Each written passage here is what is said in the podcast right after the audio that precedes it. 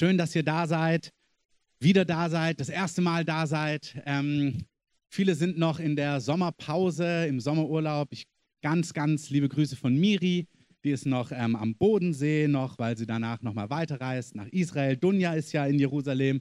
Ähm, von ihr habe ich jetzt keine Grüße für euch bekommen, aber ich denke, es ist in ihrem Sinne, wenn ich euch auch von ihr grüße. Ähm, genau, Oliver und Nadine haben wir gestern getroffen, auch in Süddeutschland. Die sind auch noch unterwegs. Ähm, also alle möglichen Leute sind noch unterwegs und schön, dass du da bist. Jesus ist auch hier. Ähm, der hat, weiß nicht, ob er Sommerpause hatte, nicht wirklich, aber er hat mir versprochen, dass er hier ist und mit uns reden möchte und uns etwas zu sagen hat.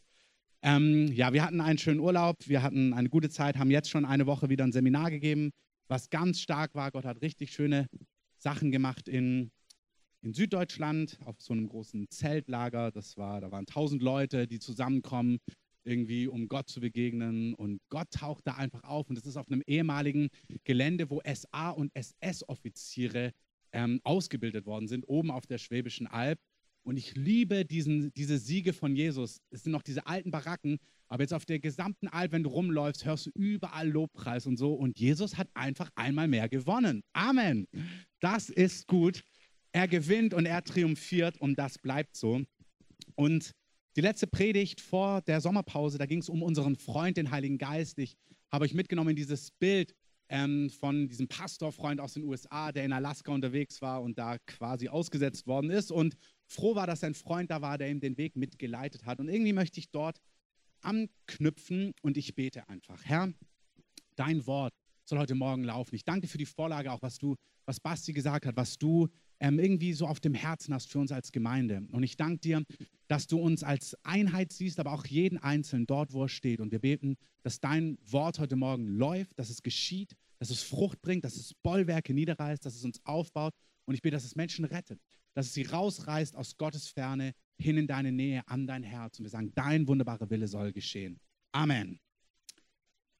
Irgendwie bin ich die Tage von dem Gedanken nicht weggekommen, mir vorgestellt, was wäre eigentlich, wenn all das, ähm, was wir so kennen, was wir leben, auch als Gemeinde, ähm, wenn das von heute auf morgen nicht mehr da wäre. Also was wäre, wenn du plötzlich völlig auf dich allein gestellt bist? Also nehmen wir mal dieses Bild von ähm, dem Pastor letztes Jahr, äh, letzte, vor, nicht letztes Jahr, vor letzten Monat, ähm, vor der Sommerpause, wo der in Alaska ist und sein Freund weist ihm den Weg und der ist da, um ihm den Weg zu weisen, der Heilige Geist, um ihm zu zeigen, wo es lang geht. Stell mal vor, alles, was du kennst, was, was wir so einnehmen, wenn es morgen nicht mehr da wäre, wenn es keine Gemeinde gibt, vielleicht deine Brüder und Schwestern, Hauskirchen, Gottesdienste, all diese Sachen, Online-Predigten, Streams, Todd Wise, Facebook, Posts, ähm, wenn all das nicht da wäre, ähm, und da habe ich mich gefragt, wüsstest du dann, was zu tun ist?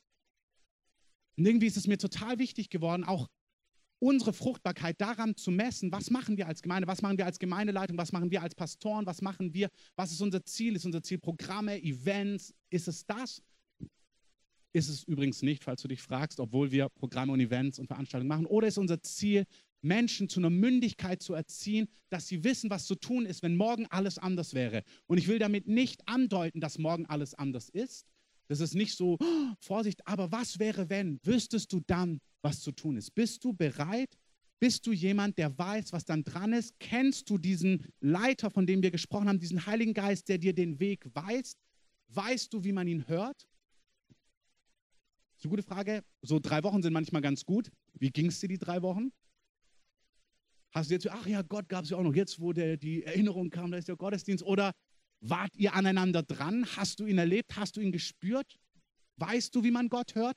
Und ganz oft haben wir dann das Gefühl, klar weiß ich und können vielleicht sogar eine Fünf-Punkte-Predigt machen, aber die Frage ist, hörst du ihn? Hast du Gott in den letzten drei Wochen gehört? Hat er zu dir gesprochen?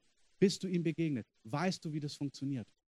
Und mein Wunsch ist das, dass wir als Gemeinde, als Gemeindeleitung, aber hier rede ich auch nicht von Titeln von Pastoren ähm, in erster Linie, sondern dass wir als geistliche Eltern, alle, die eine Mündigkeit hier im Raum haben, daran beteiligt sind, dass andere auch mündig werden und dass du wüsstest, was zu tun ist, wenn morgen alles anders wäre. Dass ich wüsste, du bist in guten Händen, weil du den lebendigen Gott wirklich kennst, ihn hörst, weißt, wie man ihn hört, ihn hört und weißt, wie du mit ihm leben kannst, dann wäre ich mir sicher. Das ist, ich kann mir das bei meinen Kindern gut vorstellen und da sieht man schon die Dynamik. Ähm, meine Kinder sind neun, fünf und ähm, drei.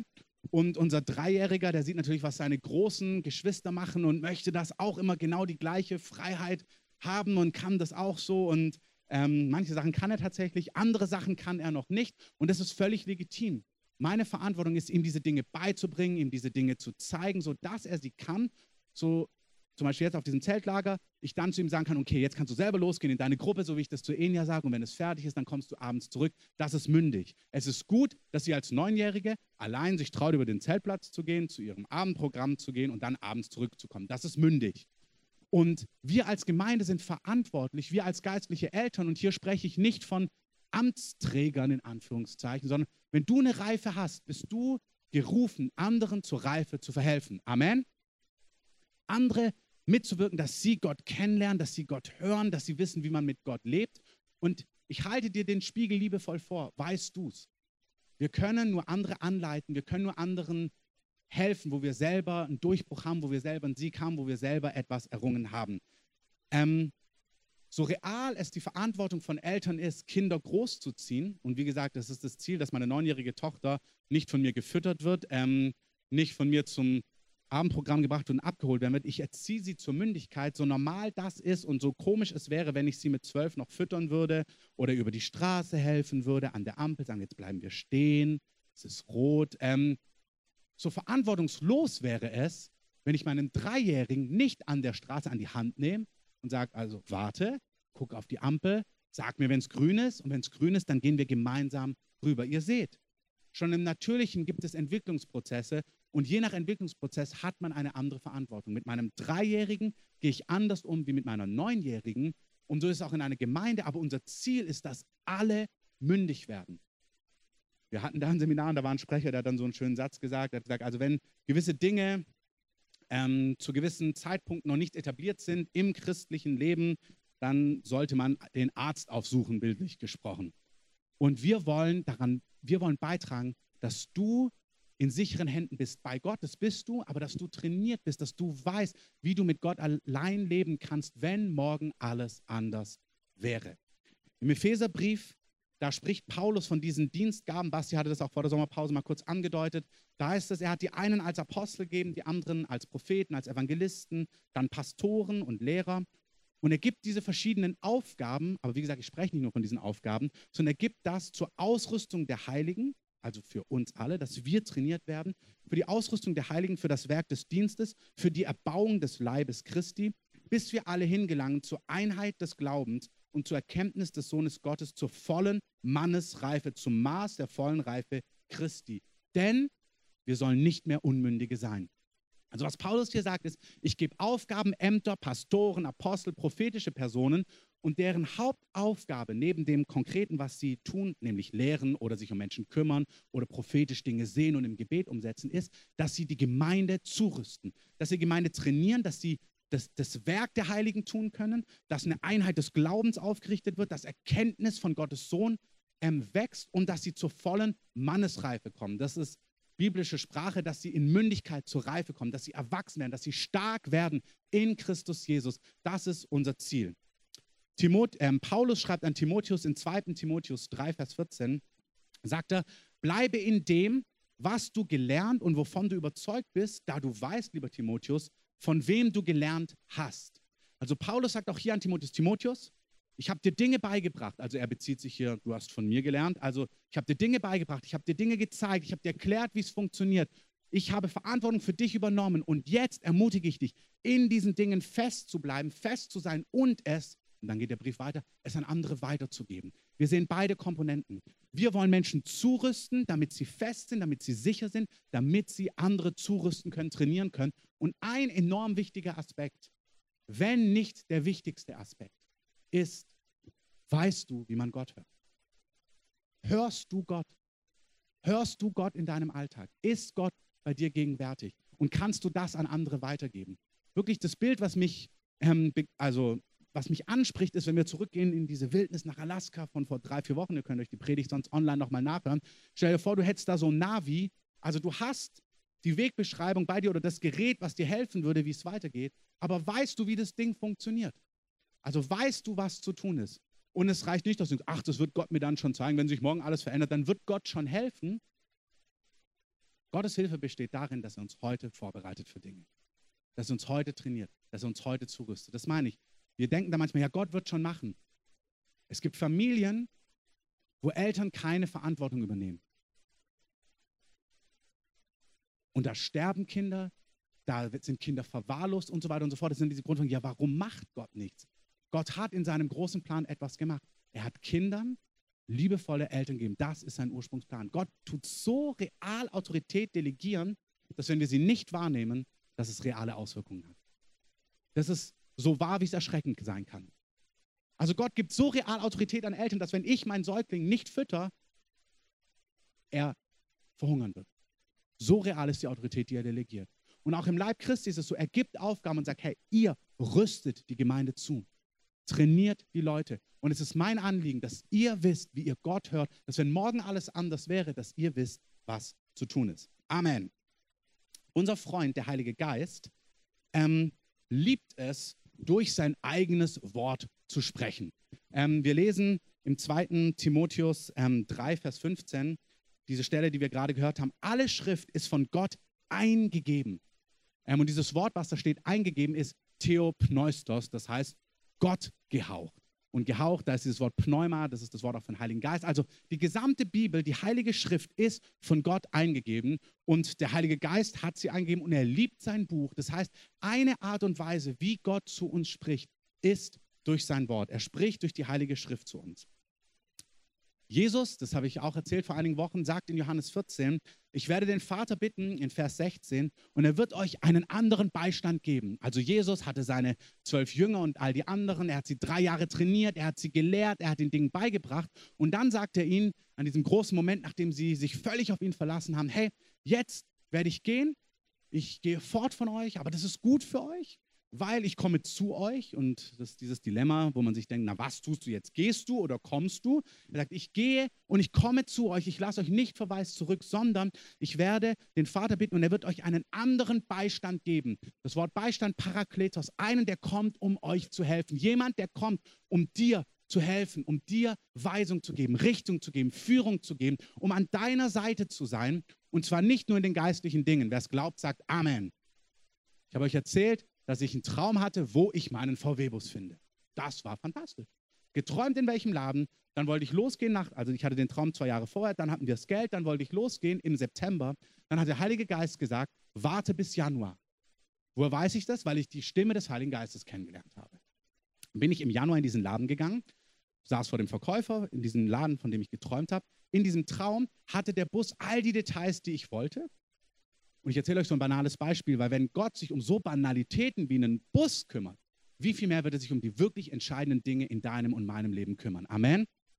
Also sitze ich da und ich hatte so, in dem Traum hatte er alle Details dieses Auto, was ich wollte, aber die Farbe hat nicht ganz gestimmt. Und dann hat eine Stimme in dem Traum gesagt, fast väterlich, du, wenn nur die Farbe nicht stimmt, dann nimm ihn. Ähm, also Gott kennt mich und weiß, dass ich denke, na, ist nicht ganz perfekt. Vielleicht ist es das dann doch nicht gewesen. Und auf jeden Fall sitze ich dann im Januar, zwei Jahre später, in diesem Laden, von dem ich geträumt habe, sage dem Mann, was ich gerne hätte, zumindest die drei Sachen, die mir wirklich wichtig sind, die neuen Sitze und den großen Motor. Ähm, und dann guckt er sich das so an und sagt, also eine Karavelle sollte es auch noch sein, und dann guckt er sich das an und sagt, na, sowas haben sie gar nicht in Berlin. Er hat davon fünf deutschlandweit und er holt den nicht extra nach Berlin. Am Ende kaufe ich den nicht und so, da kann er nichts machen.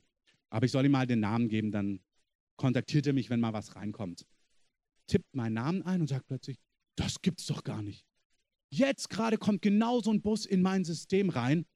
Der hat ja alles, was sie wollen. Und dann hat er noch das und das und das Navi und es piept beim Parken und, und, und, und, und, und, und. Ähm, das Piepen vom Parken nicht wegen mir, sondern wegen. Ähm, nein.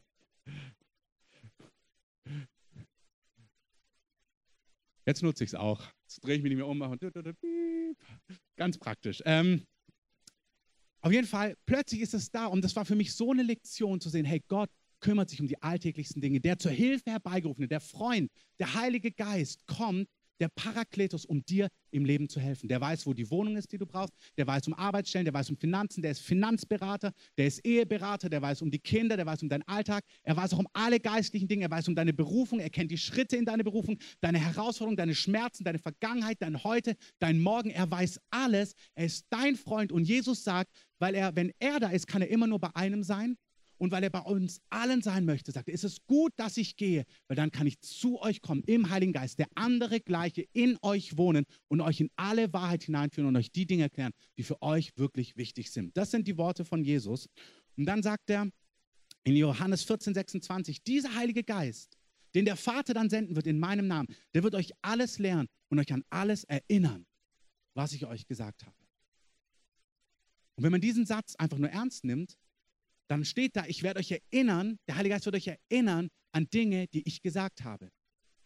Damit der Heilige Geist dich erinnern kann an Dinge, die Jesus gesagt hat, musst du die Dinge kennen, die Gott gesagt hat.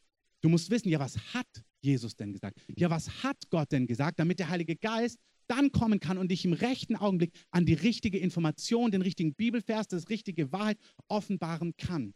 Und ich möchte uns einmal mehr sagen, der Heilige Geist ist der zur Hilfe herbeigerufene. Er ist der Autor der Heiligen Schrift. Aber er nimmt die Heilige Schrift, um durch sie zu uns zu sprechen. Amen. Das heißt, er möchte uns in die ganze Wahrheit führen, und zwar persönlich und darüber hinaus. Aber dazu gebraucht er Gottes Wort. Also in Johannes 16, die ganzen Kapitel, Johannes 14, 15, 16, lest euch das gerne zu Hause durch. Johannes 15, auch das Gleichnis vom Weinstock. Wer in mir bleibt, in meinen Worten bleibt. Also wir sollen in Jesus bleiben, indem wir im Wort Gottes bleiben, damit wir Frucht bringen, damit wir wachsen, damit die Dinge gelingen. Und da sagt Jesus auch, ich habe euch vieles zu sagen, aber ihr könnt es jetzt nicht tragen. Wenn aber jener, der Geist der Wahrheit gekommen ist, wird er euch in die ganze Wahrheit leiten, denn er wird nicht aus sich selbst reden, sondern was er hören wird, wird er reden und das Kommende wird er euch verkündigen. Er wird mich verherrlichen, denn von dem meinen wird er nehmen und euch verkündigen. Alles, was der Vater hat, ist mein. Darum sage ich, dass er von dem meinen nimmt und euch verkündigen wird. Jesus sagt, wenn der Heilige Geist kommt, dann wird er uns in die ganze Wahrheit hineinführen. Er wird zu uns reden, er wird uns leiten. Das tut er durch Träume, durch prophetisches und all diese Dinge. Das tut er durch den fünffältigen Dienst, durch geistliche Leiter, ja, aber er tut es in erster Linie durch dieses Buch. Hier möchte er zu dir sprechen. Er möchte dir die Wahrheit zeigen. Im zweiten Korintherbrief lesen wir, dass dieses Wort, der Buchstabe in diesem Wort, der tötet. Aber der Heilige Geist, wenn er dieses Wort nimmt und anfängt auf dieses Wort zu hauchen, der macht es lebendig. Wenn der Heilige Geist, dein Freund, kommt, dann kommt er, um zu reden. Er kommt, um dich zu erinnern an die Dinge, die Jesus gesagt hat. Er kommt, um dich in die ganze Wahrheit hineinzuführen, um dir Dinge zu zeigen, die Jesus verherrlichen, was Jesus am Kreuz erworben hat. Wenn der Heilige Geist kommt, kommt er als jemand, der das Wort Gottes liebt und der das Wort Gottes für dich lebendig machen möchte und aufschließen möchte. Und die Frage, um die es wirklich geht, ist, hörst du ihn? Bist du ready? Hörst du den Heiligen Geist? Kann er zu dir sprechen durch sein Wort? 2. Korinther steht, der Buchstabe tötet, der Geist aber macht lebendig. Dieses Wort hier, du findest hier Weisungen für alles. Du findest hier Weisung für geh. Aber an einer anderen Stelle steht bleib. Dann, dann gibt es hier Stellen mit gib mehr und großzügig. Dann heißt es, ähm, sei weise mit deinen Finanzen. Dann gibt es Stellen, die sagen schneller und andere, die sagen harre aus und warte. Der Buchstabe allein tötet. Aber der Geist Gottes macht lebendig und gibt Weisung und führt und zeigt dir, was hat Gott zu dir zu sagen. Und was ist, wenn morgen alles anders wäre? Was ist, wenn du morgen auf dich allein gestellt wärst? Weißt du, wie, Gott zu dir spricht? Spricht Gott zu dir? Kannst du ihn hören? Ganz praktisch. Ermutigt Gott dich im Alltag? Hörst du seine Ermutigung? Reale Fragen, die ihr für euch beantworten müsst. Hört ihr in herausfordernden Situationen Ermutigung? Und ich möchte es gar nicht so nur lehrmäßig machen, sondern ich möchte, dass ihr es in, ich möchte euch von mir erzählen, wie das bei mir aussieht in meinem Alltag. Dieses Buch ich habe übrigens einen neuen Einband bekommen, vielleicht habt ihr es gesehen. Ähm, vielen Dank. Jemand hat mir das geschenkt, vor einigen Jahren Markus und jetzt habe ich wieder ein Geschenk bekommen, im gleichen Blau. ähm, wenn ich herausgefordert bin, letzten September ist gerade lustig, weil ich euch sehe, da bin ich zu eurer Hochzeit gefahren ähm, nach Frankfurt und da war ich echt herausgefordert und dann bin ich früh, früh morgens aufgestanden. Wir, haben, wir waren mit unserem Campingbus unterwegs, haben auf der Straße, also am Campingbus an so einem Weg übernachtet dann. Dann bin ich früh morgens aufgestanden und habe mir das Wort Gottes genommen und gesagt, Herr, du musst jetzt zu mir sprechen. Und ich zitiere mal Bill Johnson, der sagt, hey, wenn du herausgefordert bist, dann nimm, was weiß ich, die Psalmen und lies so lang, bis Gott zu dir gesprochen hat. Bis dein Herz berührt ist, bis du deinen Schrei, deine Not, deine Angst, deine Herausforderung da drin liest und Gott begegnest und der Geist Gottes in dein Herz haucht und du spürst, jetzt bin ich gestärkt am inneren Menschen. Du bist, was ist, wenn morgen alles anders ist, wenn keiner da ist, der dich ermutigt, wenn du nicht einfach in den Gottesdienst gehst oder ein YouTube-Video anmachst und dann in ihrem Stream und freien Gesang versingst, weil die so Top-Musik haben. Das ist alles nicht falsch. Aber was ist, wenn all das nicht da ist? Kannst du dann lebendig Gott hören und dich auferbauen und stark werden im Herrn? Ich wünsche es uns allen. Da gehen wir sogar weiter. Was wäre, wenn das Wort Gottes nicht da ist? Lebt dieses Wort so sehr in dir, dass, es, dass du es im Herzen hast. Das ist eine Ermutigung, das Wort Gottes auswendig zu lernen. Gibt es Verse, die dein Leben bestimmen, die du abrufen kannst, wenn diese Schrift nicht da wäre, wo das Wort Gottes in dir lebt? Ich sage es dir ganz ehrlich, ich habe Hunderte, die in meinem Herzen leben. Manchmal weiß ich nicht genau, wo sie stehen. Ich kann nur sagen, Mitte rechts, Jesaja. Ähm, aber wenn ich dann durchblätter, dann weiß ich genau, wo er ist. Aber er lebt in mir. Ich weiß, was er mir sagt.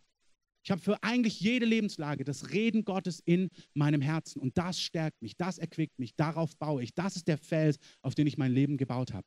Und dann sagt Jesus, wenn wir so leben und dann diese Dinge auch noch tun, das wäre Schritt zwei, wenn wir unser Leben danach ausrichten, dann können Stürme, Umstände, Herausforderungen kommen und dein Haus wird nicht erschüttert werden. Als ich zur Hochzeit gefahren bin, habe ich geblättert in dem Psalm und dann sitze ich da bei einem Kaffee und lese plötzlich Psalm 10, 14. Da heißt es, Du hast es gesehen. Du schaust auf Mühsal und Gram. Du schaust auf Mühsal und Gram, um es in deine Hand zu nehmen. Dir überlässt es der Arme und der Vaterlose. Du bist ja Helfer. Und als ich diese Vers gelesen habe, das ist mir direkt ins Herz gegangen. Herr, du hast es gesehen, du siehst alles. Du siehst, wo Sachen müßig sind, wo ich mich gräme, wo Sachen mich herausfordern, wo ich nicht weiter weiß, wo ich keine Ahnung habe. Und der, der sich an der Stelle vaterlos, alleine fühlt, also keinen starken Vater neben sich hat, den er einfach fragt, du, wie mache ich das jetzt eigentlich? Der kann es dir überlassen. Egal was es ist, ob es Finanzen sind, ob es Ehe ist, ob es Kinder sind, ob es geistlich ist, da wo niemand da ist, da wo kein starker Papa, das ist eigentlich das Bild. Ich möchte für meine Kinder jemand sein, dass sie zu mir flüchten können, egal wo sie sind und dann sagen, Papa, ich weiß nicht, wie ich das tun soll. Ob das Mathe ist, ob das ist beim Fußball und ich meinem Sohn zeige, wie man sich dreht und dann versenkt. Ähm, wir haben fleißig geübt diese Wochen. Das Projekt Nationalmannschaft steht. Ähm, nur Spaß. Ähm, jetzt haben wir Hechten geübt. Jetzt will er gerade Torwart werden. Da merke ich, ich versuche dann immer zu sagen, Torwart, lieber Stürmer, aber gerade will er Torwart werden. Und dann üben wir gerade Glanzparaden. Dann werfe ich und dann schmeißt er sich. Es klappt sehr gut. Ähm, ich möchte für meine Kinder Ermutiger Nummer eins sein. Ich möchte, dass sie zu mir rennen und wissen, wenn ich zu Papa komme, dann bekomme ich Geborgenheit, dann bekomme ich Antwort, dann bekomme ich Weisung, dann bekomme ich Weisheit, dann bekomme ich Verständnis, der weiß, wie das Leben funktioniert. Und dort habe ich, da ist ein sicherer Ort. Und so möchte Gott zu uns sein. Und sagt, wenn du das nicht hast, wenn niemand um dich herum ist, vielleicht ist niemand bei dir, aber was wäre, wenn du heute jemand hast, aber er morgen nicht mehr da wäre? Wüsstest du dann, wo die Originalquelle ist und hörst du ihn? Kannst du dein Herz zur Ruhe bringen, weil er zu dir spricht? Und dann habe ich das gelesen, sagen, ja, dir überlässt es der Vaterlose. Ich kann es an dich übergeben. Du bist da und das hat mein Herz getröstet. Es geht nicht um Hardcore-Bibel lesen. Wer kriegt mehr Kapitel hin? Weißt du, lest die Schrift in ihrer Gesamtheit. Die Summe des Wortes Gottes ist Wahrheit. Lies über Gottes Plan, über sein Herz, sein Wesen, die Evangelien, was war, was ist, was kommen wird. Ja, lies die Prophetien im Alten Testament, lies über das Leben von Jesus, lies über die Werke der Apostel, was in Gott möglich ist, wie er ist, wer Jesus sieht. Und du siehst ihn, indem du die Evangelien liest, dann siehst du, wie er drauf war, was er getan hat. Wer ihn sieht, sagt der Johannes 12, 45, sieht den, der mich gesandt hat. Schau dir an, wie Gott ist. In Jesus ist er sichtbar, spürbar, erlebbar geworden. Lies es in der Gänze, lese das ganze Wort Gottes, dass du die, die ganzen Linien, die großen Linien kennst. Was ist Gott wichtig? Wie tickt Gott? Was hat Gott gemacht? Was berührt ihn? Was schmerzt ihn? Was fordert ihn heraus? Was ist auf seinem Herzen? Aber lies es vor allem im Kontext Beziehung. Was bringt's, wenn du die ganze Schrift weißt, alle großen Linien weißt, die Prophetien von Daniel zitieren kannst, vom goldenen Haupt und alles und Silber und Bronze und dann ähm, Eisen und Ton, aber wenn du herausgefordert bist, kein Wort ins Herz bekommt, was dich auferbaut. Was bringt es, wenn du die ganze Offenbarung weißt und mir erklären kannst, wer das Tier, was die zehn Köpfe sind, aber nicht gestärkt wirst, wenn du mühselig bist? Das bringt nichts. Dann lieber jemand Gott im Kleinen, im Persönlichen kennen und nicht die ganze Schrift in der ganzen Gänze, alle Erkenntnisse und Einsicht haben. Das bringt nichts im Alltag. Jesus sagt auch zu Leuten, hey, ihr habt so gewaltige Sachen für mich gemacht. Ihr habt Dämonen ausgetrieben, prophezeit. Vielleicht habt ihr die ganze Bibel analysiert, aber ich kenne euch nicht. Wir kennen uns nicht. Du bist nicht an mir dran. Und das sagt er in der Stelle etwas warnend, aber eigentlich ist es das Herz, wer sagt, hey, ich will eine Beziehung zu dir. Jesus sagt zu den Schriftgelehrten, ihr erforscht die Schriften, weil ihr denkt, darin ewiges Leben zu finden. Aber hey, sie zeugen von mir. Begegnest du dem Auferstandenen da drin? Begegnest du deinem Vater? Begegnest du deinem König, der zu dir spricht, der in dein Herz spricht, der dich erbaut, der dir Führung gibt, der dir Antwort gibt, der dir Leitung gibt, der dir die Dinge gibt, die du nicht hast? Oder begegnest du Phrasen und Floskeln und Fakten, die dein Herz völlig kalt lassen? Gott lädt uns ein, zu wissen, wie wir ihn hören in unserem Alltag. Als ich diesen Vers gelesen habe, war es sehr tröstlich. Ich gesagt habe, ja Herr, da wo ich mich überfordert fühle, da kann ich es dir überlassen. Du hast es gesehen. Und deine Augen schauen da drauf. Ich nehme dann ein Vers und dann meditiere ich durch. Guck mal, was da alles drinsteckt. Du hast es gesehen. Du schaust auf Mühsal und Kram. Und dann musst du gucken, was spürt da dein Herz? Hast du das Gefühl, dass Gott sagt, ich sehe deine Fehler?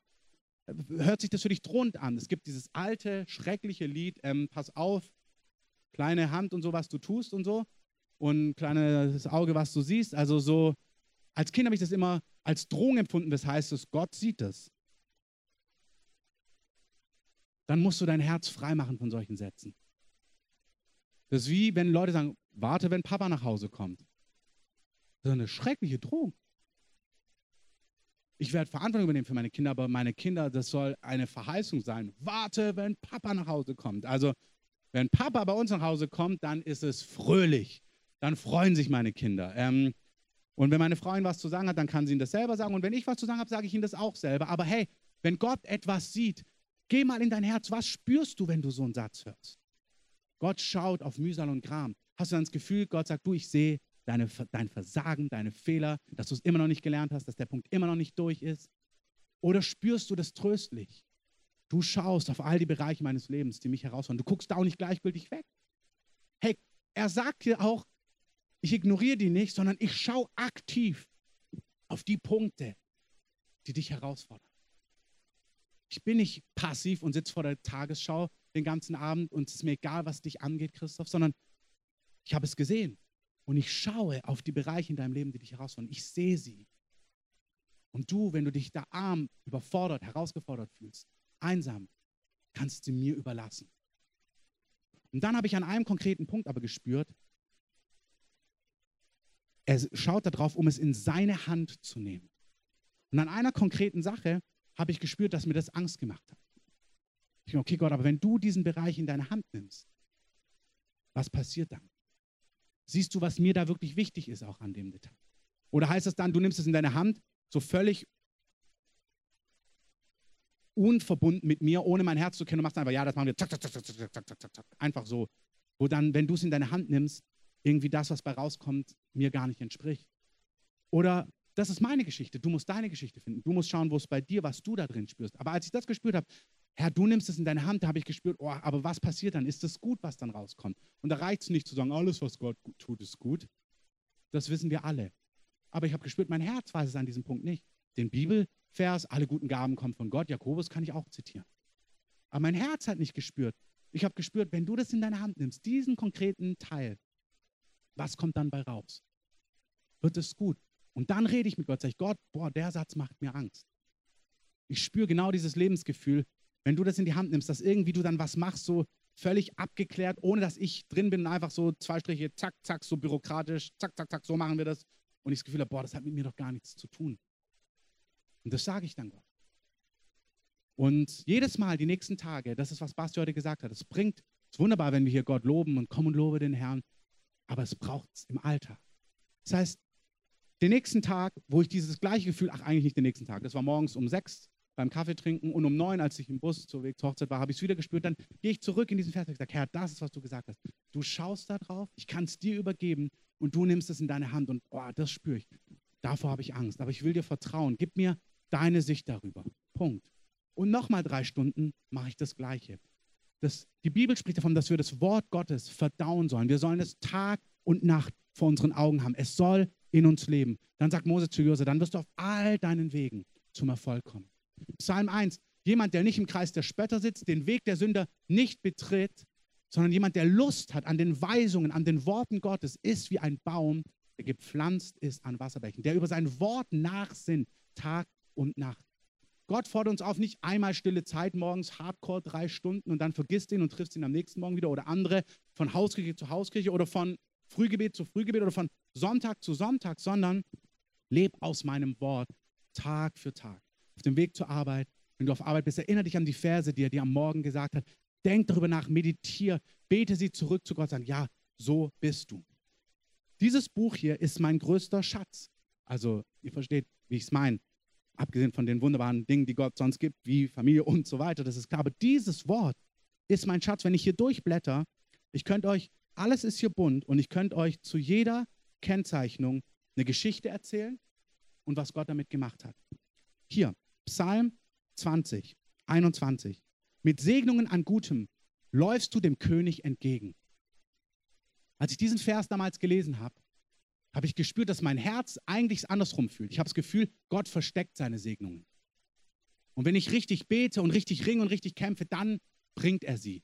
Aber da steht, ich laufe dir mit Segnungen an Gutem entgegen. ich sage, okay, Herr, so bist du. Du läufst mir mit Segnungen an Gutem entgegen. So, so bist du zu mir. So redest du zu mir. Hier habe ich einen Zettel gemacht, wo ich dann die Dinge aufgeschrieben habe, die mir wichtig sind. Der Zettel ist Jahre alt, da sind fantastische Dinge drauf für unsere Familie, unsere Ehe, ähm, für den Dienst. Aber weil ich es euch gerade erzählt habe, da unten steht auch ein T5 Caravelle, 140 PS, neun Sitze. Ähm, der Herr kam mir mit Segnungen an Gutem entgegen. Es läuft von innen nach außen. Das ist nicht mein Hauptpunkt. Wie kriegst du ein tolles Auto? Krieg ein tolles Auto, aber das ist nicht meine, das ist nicht von was ich rede. Ich habe da auch Dinge gesprochen, die mich bewegt haben in unserer Ehe, mit meinen Kindern, mit dem Dienst, und dann habe ich gesagt, okay, das ist, was du sagst. Und wenn mich Dinge dann quälen, dann sage ich, nein, nein, Herr, du sagst, du läufst mit Segnungen an Gutem entgegen. Hey, ich könnte weitergehen. Psalm 22, Vers 5. Da heißt es in einem Vers einfach, sie vertrauten und du rettetest sie. Wie oft war ich in Ohnmacht und habe einfach gesagt, okay, mein Job ist einfach zu vertrauen und du rettest. Keine Ahnung, wie du das machst. Ich vertraue und du rettest. Egal in welchem Bereich. In der Gemeinde, wo wir in Situationen waren, wo es finanziell herausfordernd war, dann hatten wir von euch das wunderbare Geschenk bekommen, als wir hier in diesen Kinosaal gezogen sind. Ähm, dann waren wir in diesem ähm, Wellness-Hotel. Danke nochmal für die, die damals dabei waren. Es war wunderbar. Und plötzlich erreicht mich auf dieser Wellness-Reise ähm, ein Finanzbericht der Gemeinde, ähm, der meine innere Wellness crashen wollte. Was machst du dann? Gehen dann die drei Tage flöten und du denkst, kannst nicht mehr genießen, weil jetzt bist du voller Lasten? Und dann habe ich mich in den Wellness-Bereich gesetzt und dann habe ich mein Herz geöffnet und habe gesagt, Herr, sprich zu mir, Heiliger Geist. Und dann erinnert mich der Heilige Geist an das Bild von Petrus, wie er im Boot ist und einen Schritt gemacht hat aus Glauben und gesagt hat, wenn du es bist, Herr, dann sag, komm. Der Heilige Geist kann mich nur an diese Geschichte erinnern, weil ich sie gelesen habe. Und dann sagt Petrus, okay, wenn du es bist, auf dein Wort hin werde ich handeln und geht los. Und dann kommen die Wellen. Und dann guckt er auf die Wellen und plötzlich fängt er an zu zweifeln und sinkt ein. Und dann reißt Jesus ihn aber raus. Und seine Aufgabe wäre gewesen, nicht auf die Wellen zu gucken, sondern auf Jesus zu schauen. Und als ich an diese Geschichte denke, merke ich, nein, warum wir jetzt an dieser Situation sind, ist, weil du gesprochen hast uns als Gemeinde. Und wir haben Schritte im Glauben gemacht. Und ich schaue jetzt nicht auf diese Wellen, sondern auf dich. Und dann kam aus dem Nichts, so schnell wie Unfrieden kam, kam Frieden zurück. Und dann die Antworten die nächsten Tage. Es geht von innen nach außen. Hörst du Gott? Ermutigt dich Gott? Ermutigt dich Gott? Findest du Trost und Weisung bei Gott? Gib Gott dir Weisung, gib Gott die Antworten, gibt er dir konkrete Richtungen, sagt Stopp, schneller, weiter, umziehen, bleiben. Spricht Gott zu dir. Gott hat zu uns damals gesprochen, dass wir in diesen Kinosaal hineinziehen sollen.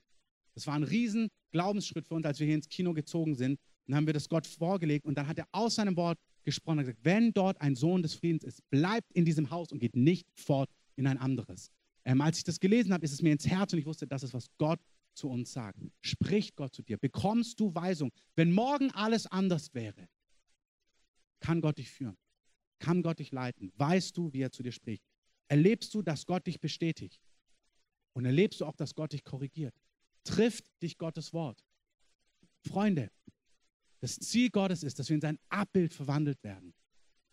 Wenn du das Wort Gottes liest, auch Dinge, und damit beende ich es, im Epheserbrief, als Beispiel, da geht es um ein Leben voll des Heiligen Geistes, wo wir brennen für die Dinge, weil die Tage böse sind. Und wir sollen voll des Heiligen Geistes sein, weise und nicht töricht, sondern wir sollen erkennen, was Gott vorhat. Wir sollen cutting edge dort sein, wo Gott uns hat. Und sagt, hey, seid Leute voll des Heiligen Geistes. Ich habe den alten Menschen abgelegt, den neuen angezogen. Und dann sagt er, kein faules Wort komme aus eurem Mund, sondern nur eins, das gut ist zur notwendigen Erbauung, damit es den Hörenden Gnade geben. Und betrübt nicht den Heiligen Geist. Hey, da stellt sich Gott vor. Er sagt, hey, wenn du mit mir, deinem Freund, dem Heiligen Geist leben willst, betrübe mich nicht sondern mit dem du versiegelt worden bist für den Tag der Lösung. Und deswegen alle Bitterkeit, Wut, Zorn, Geschrei, Lästerung sei von euch weggetan, samt aller Bosheit.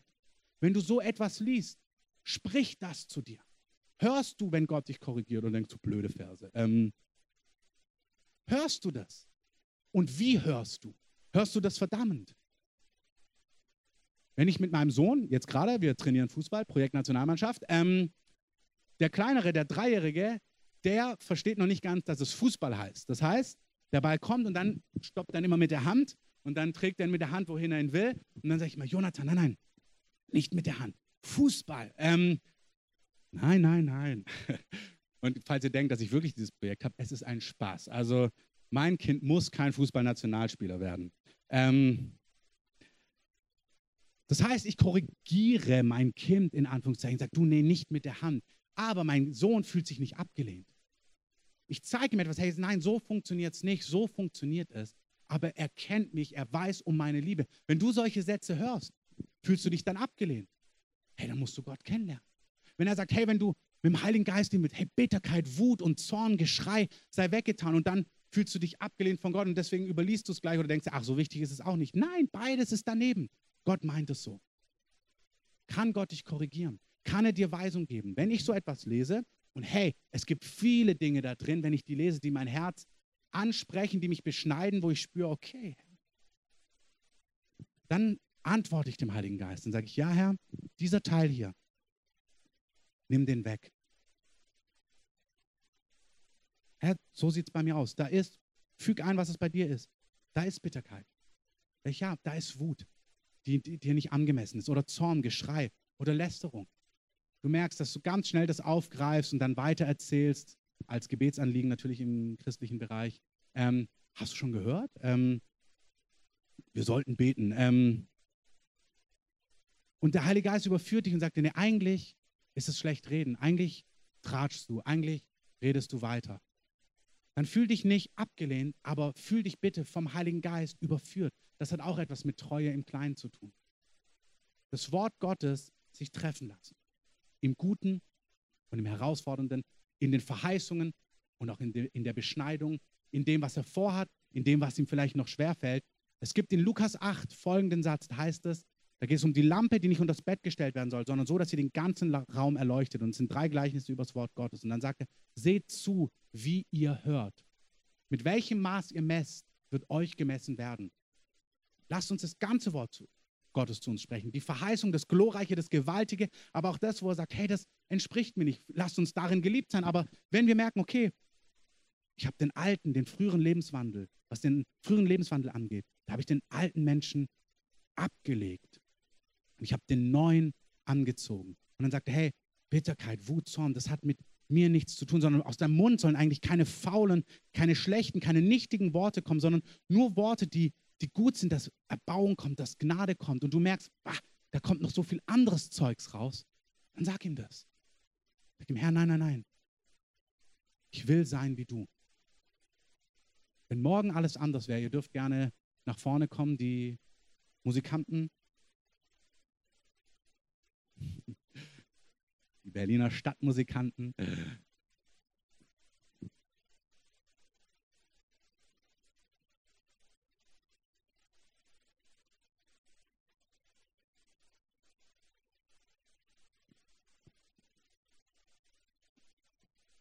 Wenn morgen alles anders wäre, wüsstest du dann, was zu tun ist? Weißt du, wie man Gott hört? Aber ganz praktisch, hörst du ihn? Und hörst du ihn in diesen alltäglichen Dingen als Ermutiger, als jemand, der dir Weisung gibt. Und es kann sein, dass du frisch in Gott bist. Deswegen trainiert Gott. Hey, wie hört man Gott? Unsere Kurse sind dazu da, Leute zu trainieren, wie man Gott präzise hören kann, deutlicher hören kann, klarer hören kann. Hey, Gott hat auch Leiterschaft gegeben, um Dinge zu sagen, wo wir etwas vielleicht nicht hören oder nicht sehen. Auch das ist total legitim. Das hört auch nicht auf. Ich lasse mir auch heute noch von meinen Eltern raten und auch ich hole mir heute geistlichen Rat an Stellen, wo ich mir nicht sicher bin. Auch das ist legitim. Aber es wäre ungesund, wenn ich für jede Frage zu meinen Eltern renne. Irgendwann muss eine Mündigkeit kommen, aber das macht mich nicht unabhängig von, vom Rat von anderen Menschen, von Leitern, von geistlichen Menschen, die mir weiter sind oder auch auf dem gleichen Level sind.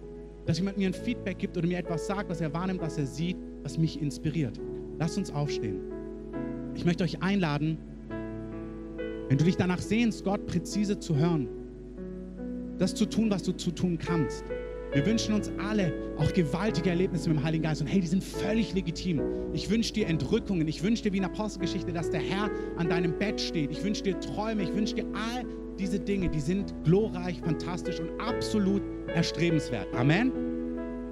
Aber solange es nicht kommt, hat Gott dir dieses Wort gegeben, was niemals vergänglich auch sein wird, was wir auch immer weiterhin brauchen, auch als Richtschnur, um zu schauen, ob die Dinge, die wir so hören und sehen und träumen, ob die auch der Wahrheit entsprechen. Das ist die Grundfeste der Wahrheit. Daran prüfen wir Dinge. Die Berührer, die Gemeinde Berührer, die hat alles erforscht, ob es sich wirklich so verhält. Das wird sich nie erübrigen.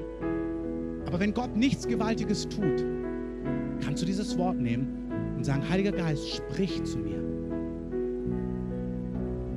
Nimm dir Psalmen, fang an diese Woche zu lesen, sag, sprich zu meinem Herzen. Zeig mir Dinge über dich, zeig mir Dinge, die du mir sagen möchtest. Ermutige mich, erbaue mich, korrigiere mich, tröste mich. Was auch immer es braucht, aber sprich zu mir.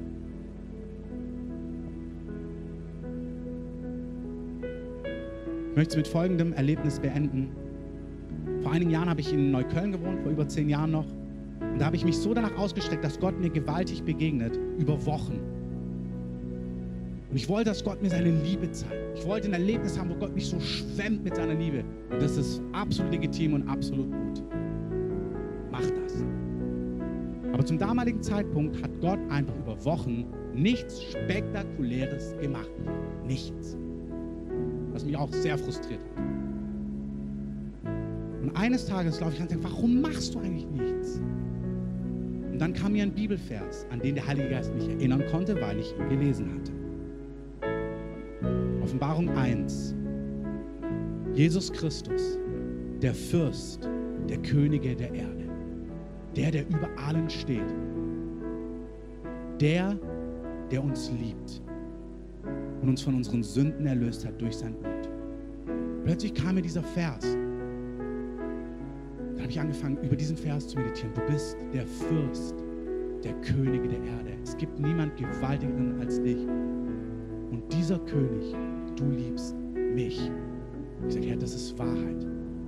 Und ich fange an, mein Leben auf das zu bauen, das, was du mir sagst. Du sagst, du liebst mich. Und es hat sich erstmal nicht spektakulär angefühlt. Dann habe ich das konsequent gemacht. Anstatt mich auszustrecken nach bombastischem, was gut ist, habe ich angefangen darüber zu meditieren, du bist der, der mich liebt.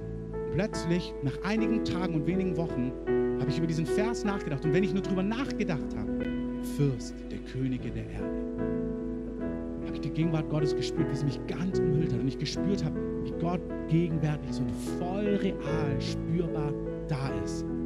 Wenn Gott nichts Gewaltiges tut, dann arbeite bitte mit dem, was er dir gegeben hat, mit seinem heiligen Wort. Nimm es, meditiere es, lies es, hör ihn da drin. Lass uns gemeinsam singen.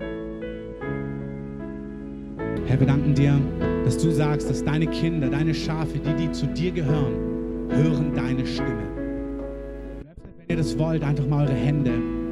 Ich möchte euch segnen, dass ihr zunehmt in der Präzision, wie ihr Gott hört. Dass er zu euch spricht durch sein heiliges Wort, durch seine heilige Schrift. Dass ihr Erbauung, Tröstung, Weisung, Bestätigung, Korrektur durch sein Wort empfangt. Ich segne euch, dass das Wort Gottes, dass das Wort Gottes euch trifft. Ich segne euch mit Hunger und Weisheit, wie ihr das einbaut in euren Alltag und in euer Leben. Gar nicht als eine geistliche Hochleistung, sondern so wie ihr frühstückt.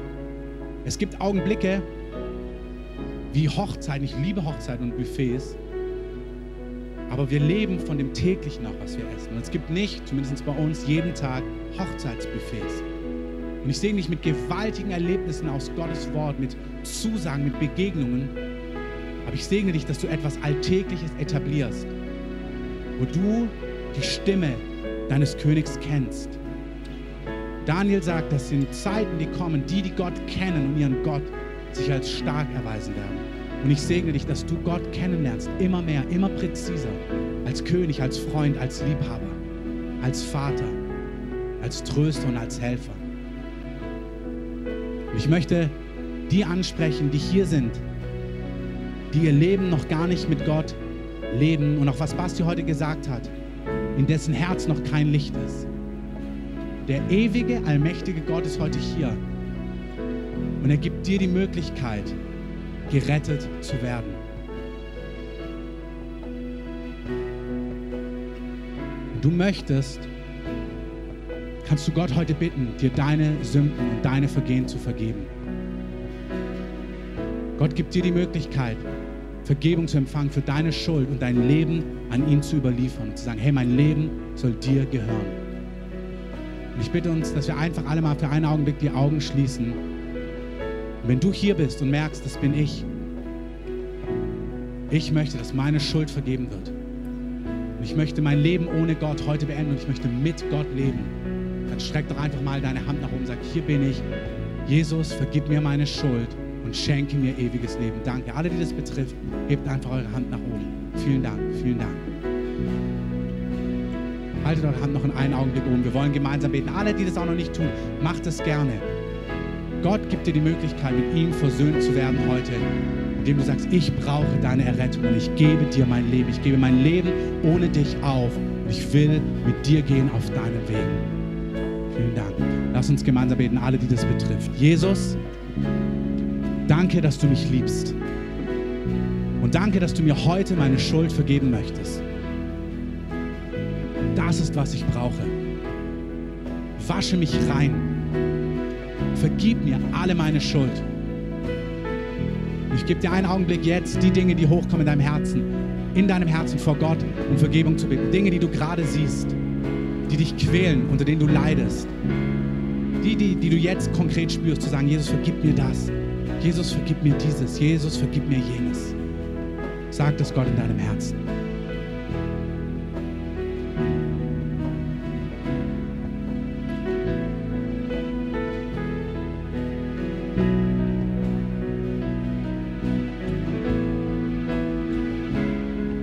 weiter, Jesus, ich lade dich auch ein, in meinem Leben Herr zu sein. Ich will auf deinen Wegen gehen. Lehre mich. Zeige mir, was dir wichtig ist. Zeig mir deine Liebe und deine Leidenschaft für mich. Und mach mich frei von allem, was mich gebunden hält. Ich gehöre zu dir. Nicht mehr zur Finsternis, sondern zum Licht. In deinem Namen bete ich. Amen. Etwas außerplanmäßig, würde ich gern die, die mitbeten manchmal, auch wenn ihr euch vielleicht nicht ganz in der Lage fühlt heute, bitte nach vorne zu kommen, weil so viele unterwegs sind, dass wir hier einige Leute haben, die mitbeten noch in der Sommerpause. Also ähm, Luther, René, Dominik, kommt gern alle nach vorne. Ähm, auch jeweils die Frauen dazu, wenn sie da sind. Alle, die können, wir wollen euch segnen. Amen.